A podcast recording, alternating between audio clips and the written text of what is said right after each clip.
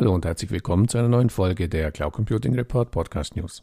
Von Experten wurde es bereits vorhergesagt, seit letzter Woche ist es Fakt. Der Europäische Gerichtshof hat das bisher für den Datenverkehr zwischen Europa und den USA geltende Abkommen, den sogenannten EU-US Privacy Shield, für ungültig erklärt.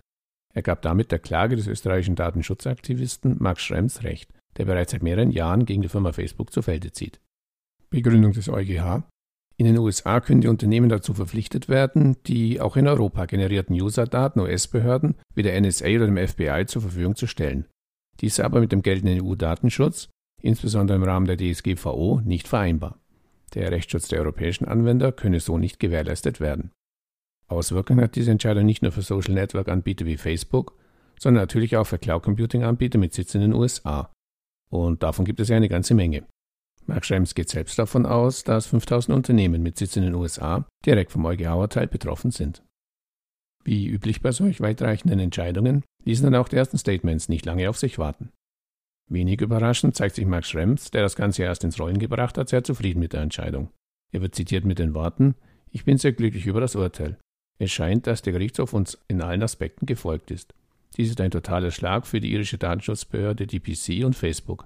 Es ist klar, dass die USA ihre Überwachungsgesetze ernsthaft ändern müssen, wenn US-Unternehmen weiterhin eine wichtige Rolle auf dem EU-Markt spielen wollen. Weniger begeistert auf das EuGH-Urteil reagierte der Branchenverband ECO. ECO-Geschäftsführer Alexander Rabe erklärt, nach Safe Harbor wurde heute in dem EU-US Privacy Shield nun also auch das zweite internationale Abkommen für den Transfer personenbezogener Daten zu Drittstaaten kassiert. Und die Unternehmen werden so erneut mit großer Rechtsunsicherheit konfrontiert. Dieses Urteil hat fatale Folgen für die Internetwirtschaft und alle internationalen Geschäftsmodelle auf beiden Seiten des Atlantiks, die auf den Austausch von personenbezogenen Daten angewiesen sind. Und auch von Anbieterseite gibt es bereits erste Statements. Tobias Gerlinger, CEO und Managing Director von OwnCloud, kommentiert das Urteil. Der heutige Tag ist ein Sieg für den Datenschutz und ein großer Schritt hin zur digitalen Souveränität Europas. Der EuGH hat erkannt, dass das Datenschutzniveau in den USA bei weitem nicht den Vorgaben der DSGVO entspricht und dass der EU-US Privacy Shield damit nichtig ist. In eine ähnliche Richtung argumentiert Henrik Hasenkamp, CEO des Kölner IAS und PAS-Anbieters Gridscale. Der Entschluss, die Privacy Shield-Verordnung für ungültig zu erklären, zeigt erneut, dass die Datenschutzbestimmungen der USA nicht mit dem europäischen Datenschutzniveau vereinbar sind. Der Umgang mit personenbezogenen Daten ist im europäischen Raum durch die Europäische Datenschutzgrundverordnung DSGVO besonders streng geregelt. Ebenfalls betroffen ist der Datentransfer in und aus der Cloud. Gerade jetzt ist es wichtig, sich über die Risiken bei der Nutzung eines US-Cloud-Anbieters bewusst zu sein. Lokale Anbieter auf Basis der DSGVO stellen dabei sichere und spezialisierte Anwendungen zur Verfügung. Wer als Verantwortlicher in einem Unternehmen angesichts dieser unsicheren Rechtslage weiterhin personenbezogene Firmendaten bei einem US-Anbieter speichern lässt, muss sich unter Umständen grob fahrlässiges Verhalten vorwerfen lassen, erklärt Teamdrive-Geschäftsführer Detlef Schmuck in einer ersten Reaktion auf das Urteil und formuliert etwas überspitzt, das EuGH-Urteil stellt die USA in Bezug auf den Datenschutz im Grunde auf eine Stufe mit, sagen wir, China, Nordkorea und Namibia. Schmuck hatte bereits im Vorfeld prognostiziert, dass das EuGH-Urteil so ausfällt.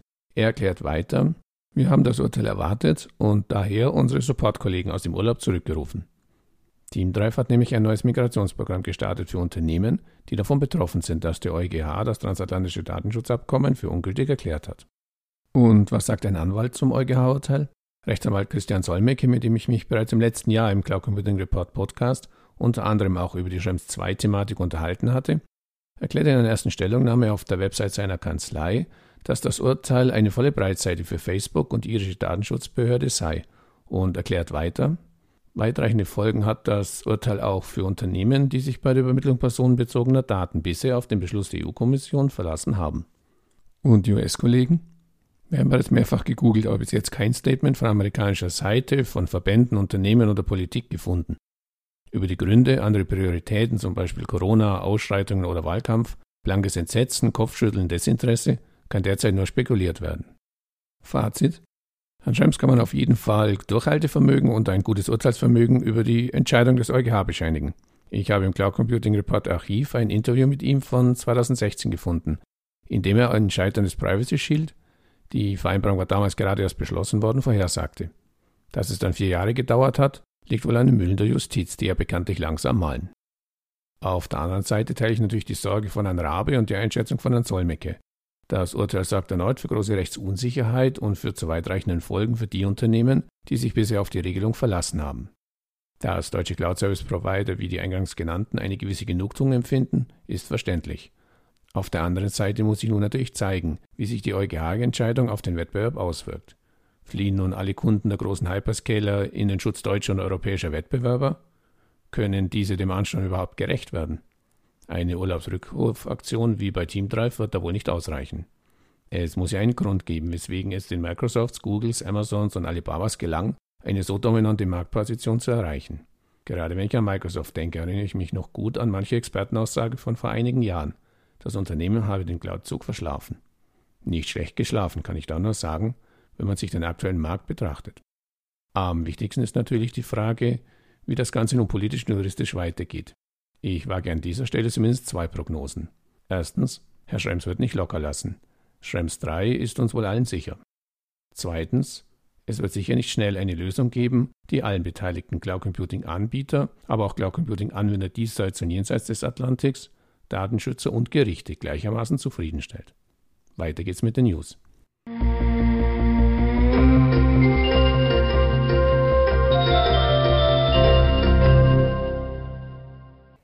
Eigentlich war wie üblich geplant, bereits Ende April die Umfrageperiode der diesjährigen Ausgabe des Cloud Computing Marktbarometers Deutschland zu beenden. Doch dann kam Corona. Und deshalb haben wir uns entschieden, die Umfrageperiode zu verlängern und den Fragenkatalog um einige Corona-spezifischen Fragen zu erweitern. Die Ergebnisse des Cloud Computing Marktbarometers Deutschland 2020 liegen nun vor. Dieses Jahr erstmals mit Corona Special. Im Mittelpunkt Online-Umfrage unter Cloud Service Providern in Deutschland stand auch dieses Jahr wieder Fragen wie zum Beispiel, welche Art von Cloud Services werden angeboten? Wie werden diese Cloud Computing Angebote vermarktet? Wo liegen auf Kundenseite die Gründe, sich für Cloud Computing Lösungen zu entscheiden? Weshalb entscheiden sich Anwenderunternehmen heute noch gegen Cloud Computing Lösungen? Wie wird sich der deutsche Cloud Computing Markt in den nächsten Monaten entwickeln? Und genau an dieser Stelle setzt dann das Corona-Special ein und beschäftigt sich mit Themen wie den Auswirkungen der Corona-Pandemie auf das Cloud-Business der befragten Unternehmen und der Frage, ob und inwieweit sich die Corona-Krise schon jetzt auf die vor Corona abgegebenen Prognosen zur weiteren Marktentwicklung auswirkt. Weitere Informationen zu den Ergebnissen des Cloud Computing Marktbarometers 2020 finden Sie im Internet unter www.cloud-computing-marktbarometer-deutschland.de.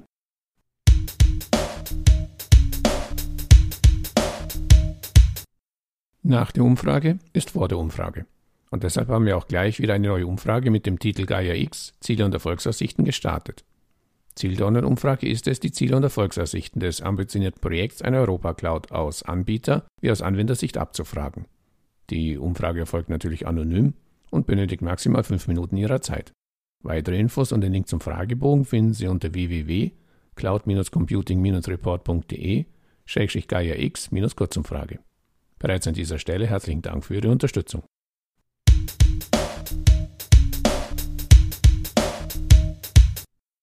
Und auch aus der Initiative Cloud Services Made in Germany gibt es wieder Neuigkeiten zu vermelden.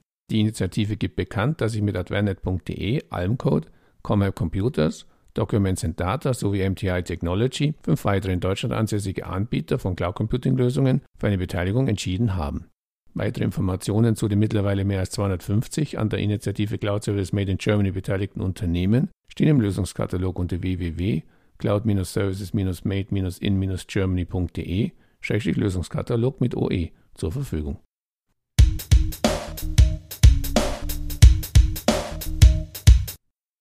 Hornet Security launched Hornet E-Mail. Mit der 365 Total Protection Suite brachte Hornet Security bereits einen vollumfassenden Security Service auf den Markt, um die E-Mail- und Datensicherheit für Businesskunden des weltweit genutzten Cloud-Dienstes Microsoft 365 zu gewährleisten. Nun erweitert Hornet Security mit dem Service Hornet.email sein Portfolio um eine sichere, cloudbasierte Unternehmenskommunikationsplattform, die es Firmen ermöglicht, zusätzliche Mailbox mit Microsoft 365 innerhalb bestehender Domains und Tenants zu kombinieren oder es als Standalone-Lösung zu nutzen.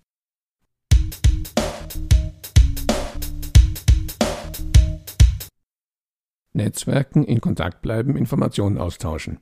Das machen tagtäglich Millionen von Menschen über soziale Netzwerke. Der Rosenheimer Softwarehersteller Agenda hat jetzt exklusiv eine solche Business-Plattform für Steuerberater geschaffen, die Steuerberaterseite. Sie bietet die Möglichkeit, deutschlandweit Kontakte zu knüpfen, sich einfach, kostenlos und unkompliziert digital auszutauschen.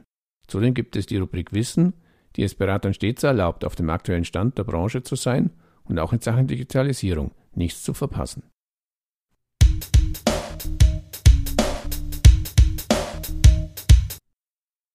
Der deutsche Cloud-Dienstleister InvoiceFetcher und die Dativ kooperieren. InvoiceFetcher überträgt ab sofort digitale Eingangs- und Ausgangsrechnungen direkt und vollautomatisch in die Dativ Cloud.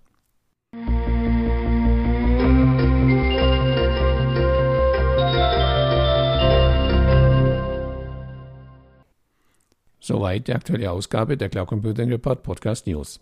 Eigentlich hatten wir ja vor, schon in dieser Ausgabe näher auf die Ergebnisse des Cloud Computing Marktbarometers Deutschland 2020 einzugehen. Aufgrund des doch für den Bereich Cloud Computing wichtigen EuGH-Urteils haben wir uns entschieden, die Vorstellung der Ergebnisse auf die nächste Ausgabe zu verschieben. Wenn Sie also regelmäßig über die aktuellen Ausgaben des Cloud Computing Report Podcast informiert werden möchten, sollten Sie uns am besten gleich auf Spotify, Apple Podcasts oder Google Podcasts abonnieren. Oder Sie abonnieren den Cloud Computing Report Newsletter unter www.cloud-computing-report.de-newsletter. So viel für heute, vielen Dank fürs Zuhören und bis zum nächsten Mal. Ihr Werner Grommann.